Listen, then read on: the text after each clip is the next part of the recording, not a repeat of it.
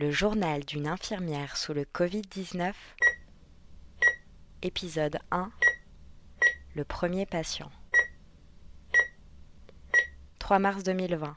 Après plusieurs patients suspects avérés négatifs, nous recevons notre premier patient positif au coronavirus. Il y en a eu tellement d'autres depuis que je ne me souviens plus de lui. Tout ce que je peux dire, c'est que malheureusement, il est décédé depuis. 4 mars 2020. Ça prend de l'ampleur. Nos supérieurs prennent la décision d'ouvrir nos 15 lits de réanimation seulement aux patients Covid. Les femmes enceintes ne peuvent plus venir travailler chez nous. Les hommes barbus sont priés de se raser entièrement ou de changer de service. Le masque FFP2 doit être totalement étanche pour être efficace. 6 mars 2020. On transfère tous les patients négatifs vers une autre réanimation. Ça y est, le service est prêt à accepter les patients Covid. Une espèce de grand nettoyage pré-guerre, le calme avant la tempête.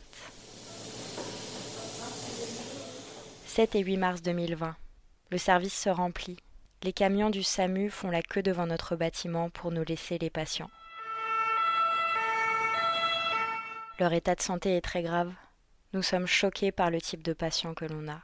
On nous avait dit ils auront une santé de base fragile, des antécédents médicaux et ils seront vieux. Imaginez le choc qu'on a eu quand un patient de moins de 30 ans est arrivé et le choc qu'on a eu quand sa santé s'est dégradée. Les autres sont dans un état gravissime. Nous n'avons jamais eu autant de patients aussi graves en même temps. Les équipes ont été renforcées. Nous avons ouvert sept lits en plus, nous avons accueilli dans notre service des infirmiers anesthésistes et de nombreux médecins pour nous aider. Nos cadres ont conscience de la difficulté de notre travail en ce moment et elles font tout pour nous épauler, pour rendre nos journées moins difficiles. Elles ne comptent plus leurs heures pour nous. Les médecins sont également très présents pour l'équipe soignante. Ils sont bienveillants. Ils nous demandent tout le temps comment on va, si on a des difficultés, comment on peut améliorer les choses. En ce qui concerne l'état de nos patients, le tableau reste le même. Ils arrivent chez nous sous oxygène à haut débit. On les intube vite, on les met sous respirateur. On leur pose des cathéters veineux et artériels, mais ils se dégradent encore plus. On les plonge dans un coma artificiel.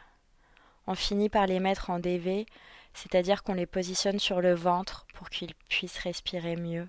Pour les plus graves, on leur met l'ECMO, une machine qui oxygène le sang à la place des poumons.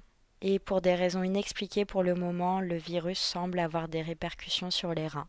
On est souvent obligé de les dialyser avec une machine qui filtre le sang à la place des reins. Malgré toutes ces machines et tous ces traitements, leur état ne semble pas s'améliorer. Face à l'épidémie du Covid-19, le gouvernement appelle à la mobilisation générale des solidarités. La réserve civique est un espace d'engagement ouvert à tous.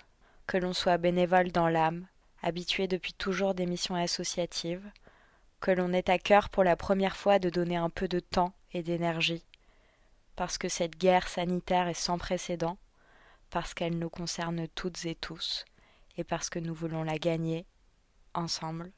Rendez-vous sur jeveuxaider.gouv.fr.